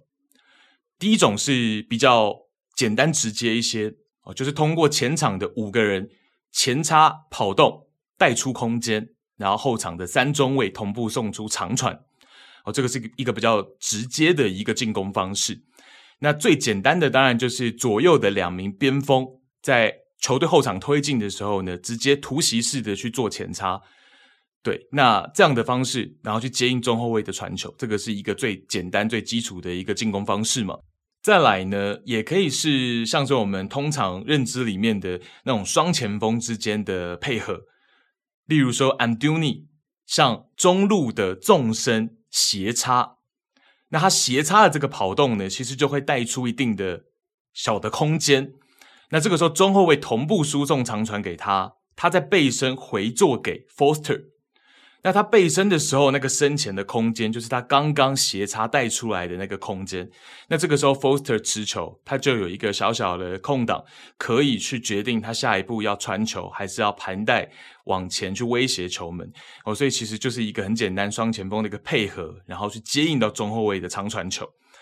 那再来呢，也可以例如说，Amdouni 在右侧的半空间。上半场有一个这样的 play，有一个这样的例子，他的右侧的半空间假动作要前插，然后再反身回来接应。这个时候跟他对位的是维拉的中后卫 Pau Torres，Pau Torres 在第一时间就会被 Amdouni 的这个假动作给稍微诱骗到，哦，所以他的整个重心呢会比较偏向自家的一个球门。那等他要在上抢的时候呢，其实就晚一拍了嘛。那这一个 timing，他上抢出来的那个 timing 呢，就刚好让伯恩利。前场五名球员正中间的 Foster 再往 Torres 刚刚离开的那个区域斜插，那 Amdouni 接到中后卫的球，再送直塞给 Foster，这也是一种双前锋之间的配合。OK，所以总之呢，伯恩利的第一种进攻方式就是利用前场五个人，他们的站位是分开间隔的，然后他们的无球跑动去制造空间，然后从而配合中后卫的长传球。哦，这是一个比较简单直接的方式。那再来呢，第二种进攻方式就更能体现三二五这个阵型。伯尼会在左边路的局部去做文章，在左边路去做一些小组的配合，可能是三个人，甚或是四到五名球员的一个配合。那这就进一步运用了这个阵型层层堆叠的特点。那尤其呢，我们之前好像也跟大家聊到过，三二五这样的一个阵型，其实他最喜欢碰到的就是对手的防守阵型是一个 back four，因为更能够发挥我们刚刚讲的这种堆叠的特点。这个我们来跟大家形容一下哦，伯利的具体的一个方式呢，他是会在自己后场倒脚的时候，先做一个铺垫，通过自己后场三中卫的倒脚，左右来回的牵扯，在这个过程中呢，会让维拉的双前锋 Watkins 跟 Diaby 两个人呢也会跟着，因为要施压嘛，也是会要给到一定的压力，所以维拉这个双前锋呢也会跟着左右去移动。但是我们知道人不会比球快嘛，所以在倒脚的过程当中，一旦发现诶 Diaby 跟 Watkins 有所倾斜了。这个时候就可以把球呢迅速的转移到伯尼，就可以迅速的转移到自己的左边中卫的脚下。那这个时候就有机会吸引到维拉的右边的中场，就防守的时候，右边中场 m a r t y Cash 他进一步向前，可能多一个六码的站位向前去做施压。那这个时候伯恩利的阵型的前场的左边路是不是就有空间了？这个时候，左边中卫传球给边线的左边锋，就会迫使呃维拉这边的右边后卫康萨需要向边线去移动，那半空间的区域就是空隙了。也就是为什么伯恩利这场比赛需要额外安排一个 Burger 在跟前场的四个人形成五人的一个结构，Burger 就是那个要在半空间去做文章，在半空间要伺机前插的那一个棋子。OK，所以这是伯恩利这场比赛的一个整体的一个一个思路，就是说我先通过后场的倒脚，让我左侧的空间可以出来。那这个逻辑就是因为我吸引到 Marty Cash 稍微上前施压了。那这个时候左侧边线的位置，前场左侧边线的位置，它就是有空间了，有空间才能配合嘛。那这个时候我给到我的左边锋 c l e o s h o c l e o s h o 就会吸引到空闸出来防守，半空间就是空隙，Berge 能够在那个位置去做前场。所以这是伯恩利这场比赛三五二阵型的一个整体的思路，而且是基本上是完全倾向在左路去做配合，而不是右路。那相对的，我们要讲说维拉的一个防守应对。维拉的防守应对，第一个是 Cash 的部分。Cash 他虽然会往前一步施压，可是他也很有警觉。所以伯恩利一旦分边，我们看到 Cash 这场比赛。尤其是到了上半场的可能后三分之二，他是可能警觉性又更高嘛，因为伯恩利已经在前面做了几次这样的配合，所以 Cash 就会在第一时间，一旦伯恩利分边到左边锋的位置了，Cash 就会马上反身再回去做包夹，他会立刻回身去跟这个 Konsa 一起去包夹伯恩利的左边锋 Koleosho 哦，所以这是第一个防守的应对。那第二个维拉的防守呢是 Kamara，好，Kamara 是他们四四二阵型当中双中场靠右的那一个球员。那卡马拉呢，他的责任，他的防守任务就是要去紧盯在半空间伺机而动的 Berger。一旦 Berger 前插，就是卡马拉跟防，约等于就是随时会填进防线的意思。OK，所以这两个应对呢，就足以让维拉呢，起码在应对上面不会这么的。不舒服哦，那就是其实维拉，因为具体我也不知道是赛前呢，他们就对伯恩利有所研究，还是场上球员的一个应对哦。那其实从卡马拉的一个防守站位来说，我觉得可能是赛前呢，Unai Emery 也有有所布局。我个人的观察，我感觉是这样，因为维拉的一个四四二防守阵型呢，其实仔细看会感觉卡马拉好像跟其他中场线的另外三个人比起来，他好像往后半格的那种感觉。哦，就是随时就已经准备好说要去保护半空间的区域，哦，所以这个就是攻守博弈很有趣的地方。我们也不知道到底是谁算到谁，但是场上呈现出来就是这样。那就像我前面所讲的，伯利在左路的这个小组配合是运用三二五阵型层层堆叠的特点。那当然不止我前面讲的说这种只有左边中卫、左边锋跟 Berger 这样三人的一个小组。再进一步，也可以是 Berge 再往边线的区域去无球跑动，然后再把 Kamara 带掉。这个时候半空间的空档又出来，然后就可以让譬如说，呃，五人前场居中的 Foster 从中路绕过来去斜插半空间，或者是双中场双后腰靠左的 Colin 上前来前插半空间的那个区域。OK，所以我说的这种层层堆叠的。原因在这里，我会这样形容它的原因在这里，然后就是用这样的一个方式，我可以有进一步的一些变化。因为我前面讲的只是一个基础嘛，就是这个左路配合的一个最基础的基调是这样，但是他可以再去做变化，那就是考验维拉的一个整个防守的沟通。所以这场比赛其实某方面来说，我觉得伯恩利在整个这个左边路的一个小组配合上面执行力是非常到位的。可是呢，维拉在防守的沟通上面，这场比赛也很到位。哦，所以就导致说，其实并没有真正创造出太多很好的机会。对，所以呃，这个地方就是这场比赛我觉得很核心，想跟大家先优先分享的。那我也讲嘛，这个三二五的这个整体思路呢，其实。确实很曼城，尤其可能更像是几年前，好像是二零一八年、二零一九年那个时期的瓜迪奥拉的一个思路。好，那当然因为球员不一样嘛，就是说麾下的球员的一个层级程度是不一样的，所以你也不会觉得说要去讲说啊 c o m p a n y 可能还没有更新到瓜迪奥拉现在这一步哦，也不一定哦，有可能就是因为这批球员他可能最多就是做到。一八年、一九年瓜帅的那一套，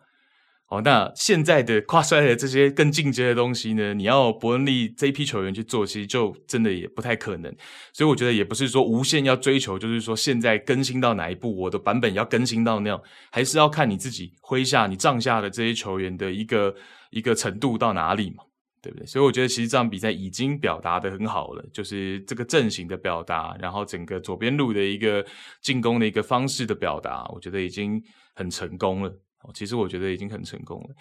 那进一步，我们如果看到一个全场数据的话呢，这场比赛伯恩利在左、中、右三条路的一个进攻的一个比例，左路是占了百分之四十四，你就知道说这场比赛确实是非常侧重左路。那再来呢，就是我自己算的，这是我自己算的。前三十分钟，伯恩利在右路尝试发展进攻的次数只有两次，第二十八分钟和第二十九分钟各一次。哦，但是那两次呢，也没有出现如同左路的配合，都是右边中卫给到右边锋 Benson，然后 Benson 选择内切之后呢，一次调往左路，然后一次他过于深入，被四个人被维拉的四人包夹断球。哦，所以其实右路的进攻相对来说比较单调，然后可能跟 Benson 个人的一个技术特点有关。哦，这名比利时的边锋呢，确实他有一些自己的一些脚下技术，他可能会更喜欢去尝试一些过人。哦，可能在右路方面呢，就会比较是像是弱侧边啊，或者是他就不是一个进攻重点，所以相形之下就比较单调一些。好，那接着我们转换视角。看到维拉进攻，伯恩利防守。其实伯恩利在防守这块，其实就稍微我觉得是可以讨论一下的，就是可以再斟酌一下的。我个人认为，我们首先看到第一点是维拉中后卫跟前锋的联系，在三十二分钟以前成功率极高。因为我们知道伯恩利是一个四二四的防守阵型，所以如果想维拉如果想地面直接联系到前场的 Watkins 或者是 Diaby，其实维拉两名中后卫的渗透球需要从中路，并且要越过维拉前面的两条线，就是前面四跟二前面两条线，才有可能找到 Watkins 跟 Diaby，就是一脚渗透直接找到。其实听起来相对是难的，可是前三十分钟呢，三次尝试全部成功。就是说，从中后卫的位置直接地面渗透，找到 Watkins 或者是 Diaby，三次，三次都成功。那如果包括一次半高球的联系，跟两次二十码的渗透联系到中场队友，等于三十二分四十秒以前，除了解围的情境我们不算，维拉的两名中卫在正常组织的情况下找到中路队友跟前场队友的成功率是百分之百的六之六。那尤其我们考虑到，我们一直在强调伯恩利的防守阵型，他在前场的第一条线是摆了四个人的情况下呢，意味着伯恩利这个防守阵型其实并不奏效。那如果我们更进一步讲，就是因为伯恩利前场留了四个人嘛，反过来他的中场只有两名球员，所以如果维拉这里，McGin 后退一格为中场的话呢，中场是不是三对二？那如果 McGin 他也能前插嘛？Watkins 这名中锋，他也能回撤嘛？所以总而言之，其实出球点对于伯恩利来说是很难限制的。McGinn 如果回来中场，中场是三对二，McGinn 如果去前插，那是不是又有很多出高球的一个空间？因为你的防线，你伯恩利的防线周围可能都是维拉的球员。对，那再来还有一个点是什么？中场其实人数，McGinn 如果退回来，是不是三对二？所以我如果是传高球给 Walkins 的情况下，第二落点是不是我也很有机会是由我抢下来？OK，所以其实我觉得这个四二四的阵型呢，就是前场这四个人，他比起 B 场更多只是站位，就是说给的压力不够的情况下呢，其实你只是在单纯出考题考验维拉的两个中后卫出球能力而已。那这场比赛可以说，Diego Carlos 跟 Pau Torres 交出了一个很好的答卷，而且大部分的这个出球，这种有难度的渗透球，都是由 Carlos 来完成的。哦，所以这场比赛其实我们在比赛的过程当中，一直听到这个维拉的这个球迷呢，一直在喊 Diego Diego Diego。我们可以说 Carlos 这场比赛在出球的部分，然后在防守的部分呢，其实是呃。算是不负他过去在西甲的盛名，算是不负维拉当时两年前花钱把他找来，我觉得其实是展现出他这个价值的。那这是这部分，我觉得这个防守阵型遇到了问题。对，那另外呢，在阿斯顿维拉进攻的部分，还有一个点，这场比赛我观察到是他们的前锋 w a l k i n s 在接应的这个部分，这场比赛他接应任何一次。就背身接应哦，任何一次，无论是中后卫传球给他，还是门将出长球给他，他一定是直接一脚出球回做给中场队友，就是完全没有犹豫，背身直接出球之后转身回来，然后就往前要去这个尝试去攻击伯恩利的越位线哦，所以这场比赛其实在这方面做的也是。很有执行力的，然后感觉也是有所策略的，因为他是完全没有任何停球，first touch pass 就是直接一脚出球给到身后的中场队友，好，所以这个部分也跟大家分享到。好，那到了上半场，我们先讲上半场，上半场的比数就已经是一个二比零的 Mod Cash 在上半场两次射门哦，他的前两次射门两次都完成了破门。哦，然后两次呢都是这种反击的一个情境，一次是 Wagins 助攻给他，一次是 Diaby 助攻给他，刚好是这个两名前锋分别都助攻给他。对，那也是因为 Cash 这场比赛，我们就讲说他在防守的时候他是不回防到防线的嘛，所以他就是一个不管在进攻还是在防守的时候，他的站位都相对靠前，所以这场比赛等于说一旦有这种反击的契机的时候。反击推进的时候，Cash 的位置本来就已经在中场线，所以他就能够直接协同前锋一起往前推，哦，所以他等于他有更多能够呃创造破门的机会，哦，所以这场比赛另外一个点，我觉得为什么快 Cash 这场比赛能够完成上半场的一个梅开二度，那下半场回来呢，伯恩利其实先做了三个调整。一是将防守阵型从四二四变为三四三，二是将 Connor Roberts，刚刚我们讲的上半场他担任的是右边卫，下半场 Company 把它调整成左边卫。那第三点呢，是换上了冰岛的老将 Gudmundsson，取代原先前场右路的 Benson。哦，所以在半场一回来，Company 就做了三个调度。就做了三个调度，那进攻阵型仍然是三二五，就说防守阵型变成了一个三四三。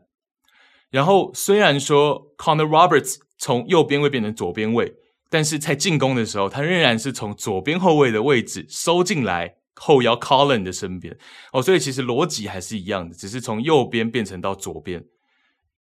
好，然后紧接着就到了下半场的第四十七分钟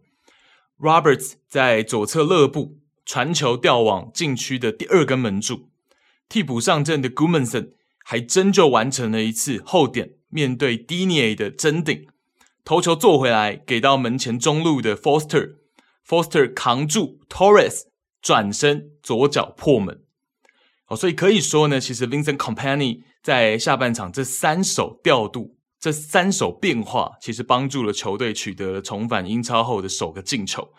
我们可以说，其实包括了 Roberts 从右换到左，然后从左边去输送传中，然后包括 Gudmundsson 跟 Digne 的这个对位，诶，其实都是出了奇效的。那在瞬间的情形，在下半场一回来三分钟不到，就帮助伯恩利能够扳回一球，这个其实是做得很成功。呃，但是很可惜的是，在随后的第六十一分钟哦，又还回去给维拉一颗进球。那维拉那第三颗进球呢，其实跟伯恩利自己在防守端的一个犯错是有关系的。我们讲说，伯恩利在下半场一回来呢，把防守阵型从四二四变成了一个三四三，那其实就是三中卫五后卫嘛，变成是一个五后卫的一个防守阵型。那在这个阵型之下呢，就会变成有边翼卫，也有边中卫。那在六十一分钟那个 play 呢，是他们那个五后卫阵型当中的右边中卫是 Amin Eldakhil，Dakhil 他向前大幅度的要上抢 John McGinn，那上抢 McGinn 结果被 McGinn 转过身来，然后他想要拉住 McGinn 也没拉住，结果被 McGinn 直接就是过掉。那前场变成了一个多打少的情况哦，在维拉变成说迪涅最后倒三角找到了迪亚比，然后迪亚比完成了一个禁区外还是有点难度的一个射门，好，所以但是整个来说的话呢，其实就是 Eldakhil 那个上抢出了一个问题啊，那个环节出了问题之后，后面就没有挡住维拉的这个反击。对，那其实也不是反击，其实应该是一个快速推进，好，所以就。就就掉球哦，所以最终的比数就是一个一比三这样。那呃，其他的地方呢，两队的一些替补人员，包括了维拉这边，在第七三分钟，Zaniolo 是上场了啊，这个意大利的边锋。那 Zaniolo 出场的时候，其实我有看的，那个时候我是在看曼城的比赛，然后我自己有开一个子母画面在看这场，然后其实就是在关注一下说，哎，Zaniolo 什么时候首秀嘛？感觉会上场，然后第七十三分钟果然是上场的。那上场之后，其实呃新队友嘛，其实我觉得大家都还蛮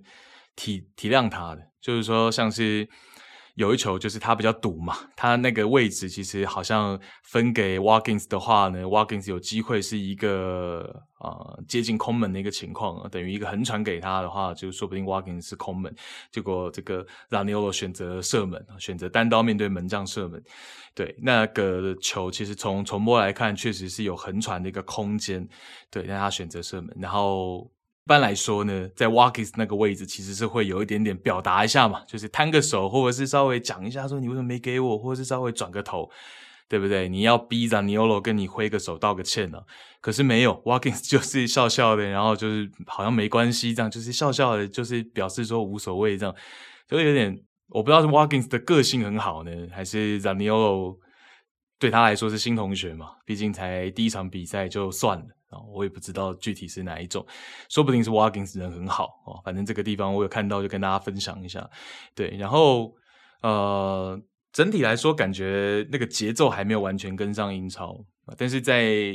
内锋的位置去发挥，其实还算是适合他。那这个十几分钟的出场呢，也有一些不错的盘带，然后一些不错的呃直栽的尝试啊，所以我觉得可以往后看看哦。那肯定在替补席是会有一些贡献的空间的，就看他自己怎么把握。那伯利这边呢，在第八十一分钟是换上了老将 Jay Rodriguez，这个大家也很熟悉了。Jay Rodriguez，那其实我觉得老将归老将，我记得他现在应该是三十四岁了。我看一下，我我记得他应该是三十四岁。对，现在三十四岁这名老将，其实。还是蛮有这种前锋的东西的哦，当年进曼联球的那个画面还有印象哦。那 j e r a r i g s 其实我觉得，呃，Company 或许还是可以多考虑哦，让他可能再提早个几分钟上场嘛。我觉得这名老将其实还是有进球能力的。哦，那虽然正中。下窗也蛮多引援，然后很多年轻人很有活力。可是我觉得老将可能还是会有他的一个作用，所以我们可以看看 company 之后会不会给这个 Jerrari 一个更多的一些发挥的机会。所以大概替补席的部分，我们也跟大家简单的聊一下。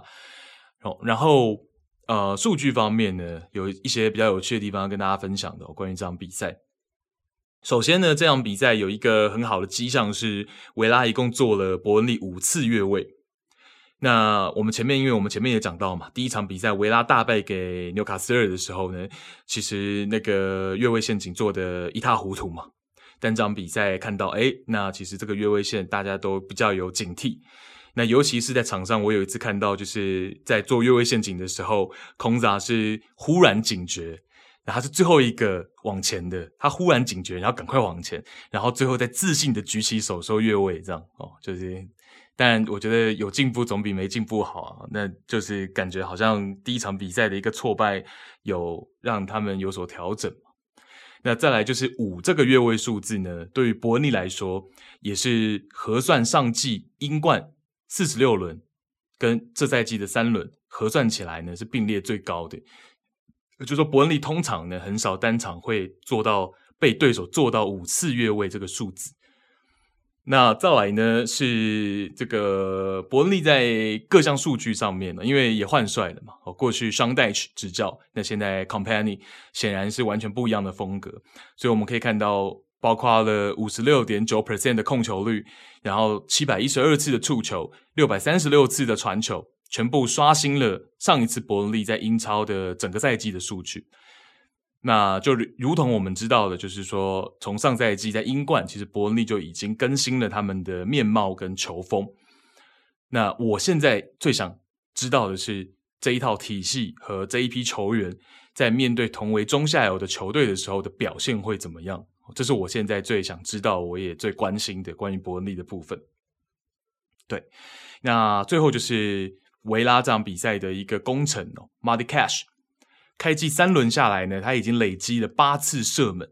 这个已经超越了他上赛季的总和。上赛季 Cash 出场一千八百二十二分钟，仅仅尝试了七次射门，所以这个赛季的前三轮下来，已经超越了上赛季的全部比赛下来的总和。那第一是因为上赛季 Cash 确实踢得有些挣扎。无论是他自身的调整，还是教练对他的使用说明，好像还没找到。那二呢，是仅仅本轮和伯利 Cash 就尝试了六次射门。我们前面也说到了，他前两次就转化成进球，所以后面四次呢，其实大家如果有看比赛的话，会发现很明显能够发现 Cash 是很有心想要完成帽子戏法，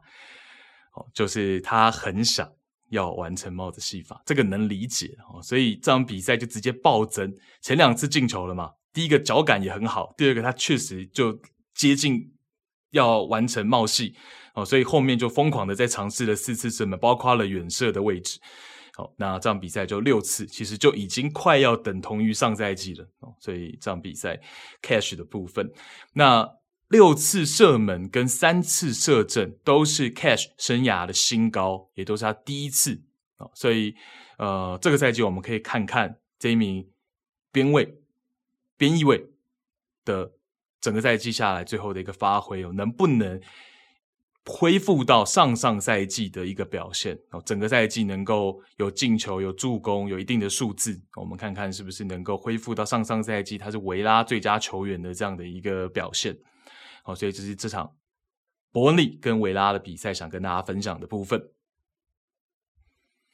好，那这里跟大家做一个报告，我们可能要做一个调整，就是说现在已经是礼拜四的下午一点四十八分了。然后因为前面早上有一些事情，家里有些事情，就是非得要抽开去忙，所以大家可能如果有听。的出来的话呢，其实我刚刚录第三场的语调跟前面两场是好像有一点不太一样，我自己听起来，包括声音的大小声啊，包括语调，好像都有一点点不太一样。大家如果听出来的话，好，所以就变成说，我们这一集可能就要赶紧的做一个收尾了，因为如果不在今天的傍晚之前把这个周报给赶出来的话呢，我就会觉得有一点晚的有点太离谱了。好，就变成说后面的比赛我们可能就有一些省略，有一些简略这样。那可能着重的还是想跟大家讲一下布莱顿跟西汉姆联这场比赛，我的一个简单的心得感想，还有数据上面的这场比赛的一些数据上面的一些统计，比较有意思的地方，我既然整理了，我就是想把这地方给跟大家分享出来。那其他的可能就我觉得也无所谓嘛，我们在下一期周报的时候也可以一并聊嘛。如果有一些没聊到的，我们也可以三四轮一并跟大家分享嘛。所以我觉得这都还好。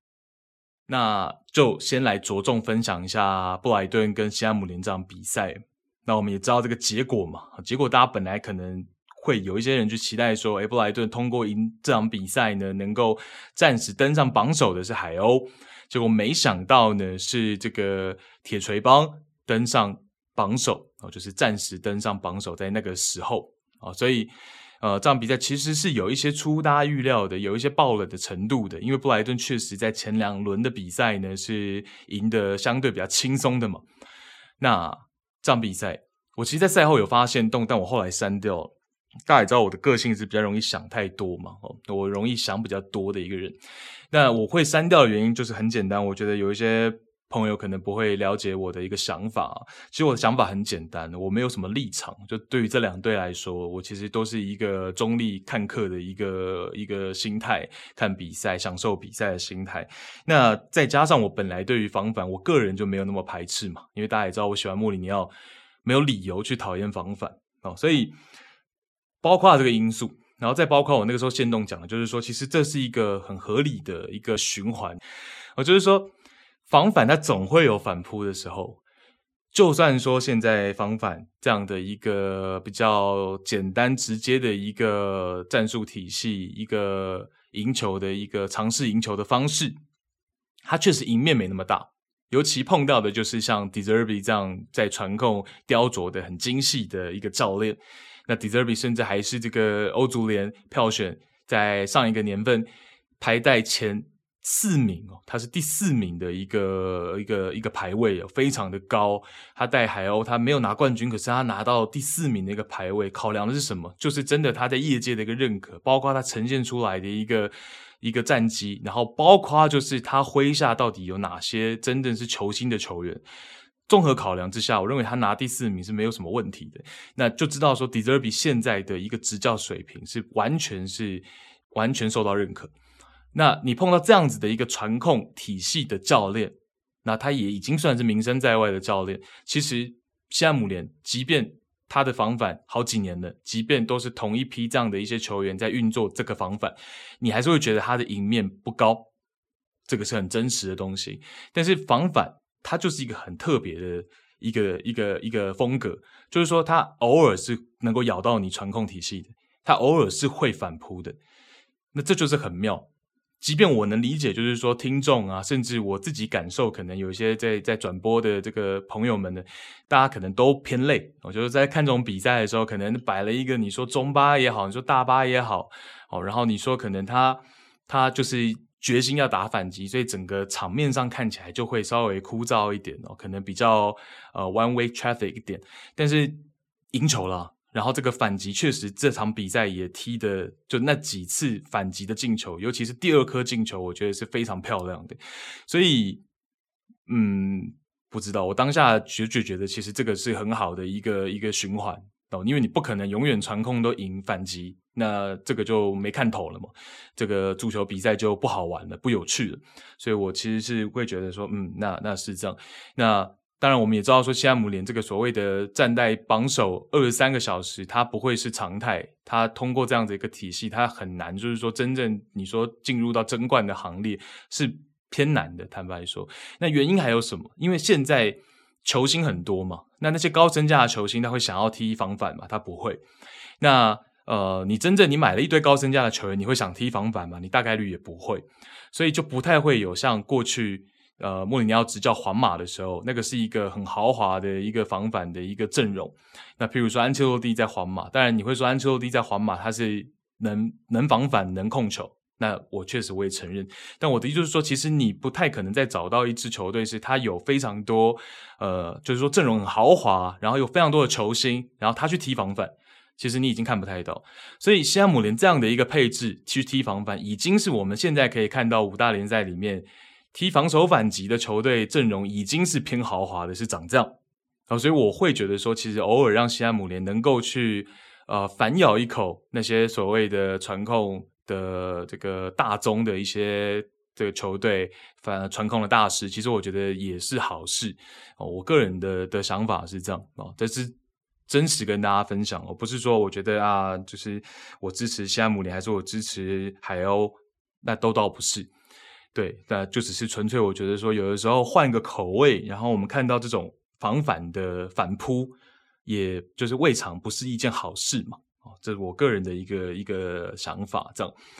那这场比赛的这个数据啊，还有赛后的一些统计啊，其实都蛮有趣的。那有一些统计，各大媒体也都有分享了。那有一些呢，是我自己事后去寻找的，那就一并跟大家分享。好，首先是西汉姆联。西姆联经历和布莱顿在英超交手的十二连不胜，这是终于赢了一次。那也是主帅 David Moyes 生涯对布莱顿在英超的第一胜。二十一年前，他曾经在足总杯赢过一次。那上一次西汉姆联短暂位居榜首，是在二零二一赛季的第二轮结束，当时是六分的积分和正五的净胜球。不过当时是该轮结算后的榜首。也就是说，起码待了一周，这一次只是二十三个小时就被曼城再次超越。好，但不过呢，总归是一个很好的开局嘛。那一天，限动也跟大家讲了，今朝有酒今朝醉，能当二十三个小时的榜首，好过当不了，对不对？所以大概是这样。那西姆联的主力射手、主力前锋 Antonio 也完成了在 David Moyes 麾下的第五十个进球，和 Jarrod Bowen。同样都为 Moes 创造了七十四个进球，也就是 G 加 A，不愧为 David Moes 执教西汉姆联时期的两大战将。那西汉姆联即将在这个国际比赛周回来之后的第五轮呢，要在主场面对到曼城。Moes 生涯还未在英超赢过瓜迪奥拉一场。好，能不能再通过防反啊，犀利的防反再创奇迹，再击溃这个真正的传控宗师呢？啊，这个就等到几周之后我们来揭晓。好，那这边也要题外话讲一下，确实瓜迪奥拉在这两个赛季呢，相对于过去来说呢，他更不容易被这种所谓的比较纯粹打防反的球队去这个爆冷到，或者是去反咬到。好，相对过去来说，确实这个比例上面又更低了。那就是说，他的这个体系又更精进，然后他的阵容呢又有所提升哦，所以呃，其实现在来说是更难去突破瓜迪奥拉的这个，所以我们两周来看看这个西汉姆联能不能去赢曼城哦，Moyes 能不能赢瓜迪奥拉一次？OK，那西汉姆联在打布莱顿的这场比赛呢，全场数据几乎都是记。二一二二赛季交手曼城之后的一个新纪录，全场二十二 percent 的控球率，两百零八次的传球尝试。当年交手曼城是二十一点八的控球率，一百八十九的传球尝试。我就是说呢，这都是那一次之后的新高，可以这样讲。那全场二十次对手传球和射门的阻挡。也是核算上赛季以来的新高。那当年那一次和曼城的交手，上半场西汉姆联是先进两球，然后曼城在下半场才追平回来，就最后是一个二比二。哦，就双方在二一二二赛季的那一次交手，西汉姆联当时那两球呢，都是通过门将在进攻的时候直接开长球，然后第二落点的球员在一脚找到反越位的 Jarrod Bowen，两个进球。仅用六次的传球，就是当年面对曼城在上半场一个很惊喜的二比零，两球只有六脚的传球。好，那再来呢，就是布莱顿这场比赛的一个体系哦。坦白说，其实布莱顿前两轮的比赛我还没有时间去看。那我自己等于是这个第三轮，等于是我这个赛季的第一场布莱顿的比赛。那基本上我来看的话呢，和我们上季专题聊的时候，它的体系没有太大的一个变化。第四分半，我们就看到双后腰之一的 Gross 往前站一格，他在往前站的过程当中呢，一边挥手适应两名边卫内收到另一名后腰 Gilmore 身边。那这就跟我们上一期讲的是一模一样的，在 IG 还有贴文哦，这不是在卖课程，就是 IG 确实我们有很专注在跟大家讲做图啊什么的，来跟大家讲说二三这样的一个站位，就是双边位同时内收进去，然后一个后腰往前顶这样的一个后场推进的一个变化。四分半我们就看到又是同样的，而且布莱顿都会有这样的习惯，就是 Gross 往前，他都会。布莱顿很常都会有这样的一个指挥的这样的一个情况啊，即便已经过了一整个赛季，到了这个赛季的已经经历了这么多的场次，可是 Gross 仍然会去指挥两个边位内收，还是会有这样的一个手势，还是会有这样的一个动作哦，所以这是布莱顿的一个我们通常会看到的一个东西，对。然后呢，以及从开局的第一次进攻就可以看到体系里所谓的双前锋接应。这个上赛季我们在讲，可能是布莱顿打狼队的时候，我们有讲到这件事情哦，就是说，呃，让两名都是可以担任所谓九号位的前锋同时先发，像这场比赛是 Ferguson 跟 Welbeck，那他们就会站位在中路和两个半空间，就平行站位在中路和两个半空间的那个区域，并且呢，因为他们随时要回撤接应和策应，所以位置也会略比两侧的边锋更靠后一些些。当然，这个礼拜应该说第三轮的比赛，其实我们看到了很多的一个很戏剧化的一些比赛，然后包括了我们看到了很多豪门从一开始落后到最后能够追平的，能够追平，甚至能够呃反超逆转的，能够反超逆转。好，那所以就是说，中下的球队可能都还要再加把劲，要推翻豪门球队，可能你你还需要在整场比赛发挥得更稳定一些，然后。包括了就是纽卡跟利物浦那场比赛嘛，当然是这这这一轮最焦点的一场比赛，然后也是最呃戏剧化的戏嘛。然后当然，Darwin Núñez 就是这一轮的一个男主角嘛，我觉得这样讲是不为过。但是呢，那场比赛其实你说要怎么复盘，我个人就觉得其实是纽卡在十一人作战打对手十人的时候呢，其实心态是没有绷住的。那包括就是最后的失误，你说。Darwin Nunez 的两个进球，其实都跟纽卡的防守，或应该说出球哦，就是譬如说像是第二球 Guimaraes 的出球的一个失误，对不对？所以其实这都是能避免的，没有理由是避免不了的。对，所以我就觉得说，其实呃，事后我也跟朋友聊嘛，就是说这种时候我们就会去稍微比较一下。坦白说，平常我也没有这样去想到，但是像那一天就去想到，就觉得说，呃，你对比这个 Yogan Klopp。对比渣叔来说，就感觉 AD 号在场边比较呃斯文一点，比较绅士一点。那这个东西可能也是会影响到球队在场上哦。如果你能够跟渣叔一样激情，会不会有可能情形不一样？就起码你不会被逆转，你起码不会又输给这个渣叔，然后好像是连连续输到一个英超的记录了，对不对？好像是第一次有。主帅对主帅，然后连连续没赢还是连败，我忘了，对我真真忘了。但我有看到那个，我有看到那个数据，我有看到那个统计。所以对于 Eddie Howe 来说，真的是天胡开局啊，然后大优不胜，这个绝对是绝对是不应该。对，那因为我们也跟大家也都分享过了嘛，就是你去讲一名主帅的时候，其实不能只讲说他的一个技战术。其实有的时候他的一个激情啊，他的一些精神喊话，在更衣室、在中场休息的那个能力，其实也很重要。哦，是连输十一场，Eddie Howe 是连输十一场给克洛普，哇，这个真的是，所以我就就觉得很可惜，我就觉得很可惜，这场比赛起码能和吧，对不对？起码能和局吧，这最后真的是输的也是很很尴尬。如果站在纽卡的视角，真的是极其的尴尬。那站在利物浦的视角，这场比赛，我觉得利物浦球迷应该可以嗨一个礼拜，起码嗨到这一轮开打之前，绝对是没有问题的。我看到非常多人跟这个 David Nunez 道歉了。那我之前也跟大家讲了嘛，其实 Preseason 他的状态就很好，而且我觉得他的个性其实比我们想的好像抗压要再好一点。为什么？因为其实 Preseason 他进球，其实都比我想象中的来得更开心，就是那个笑容啊，阳光的。就是他好像没有受到上赛季太多的打击，然后包括了你看到呃首轮他替补登场，这一轮他替补登场，他没有先发，他感觉也没有说因为这样子郁闷，然后上场之后，包括他的那个庆祝动作，对，就庆祝动作确实是比较花俏，就是也有听众跟我讲说，他算下来一共做了七八种不一样的动作嘛，又眨眼又轻的，对吧？嗯，所以就我觉得是是好事啊，因为上赛季我们也跟大家聊过嘛，Darwin Nunez 他的一个不管静态还是动态天赋都很高嘛，那只是就是说什么时候能够把该发挥的水平发挥出来，那在呃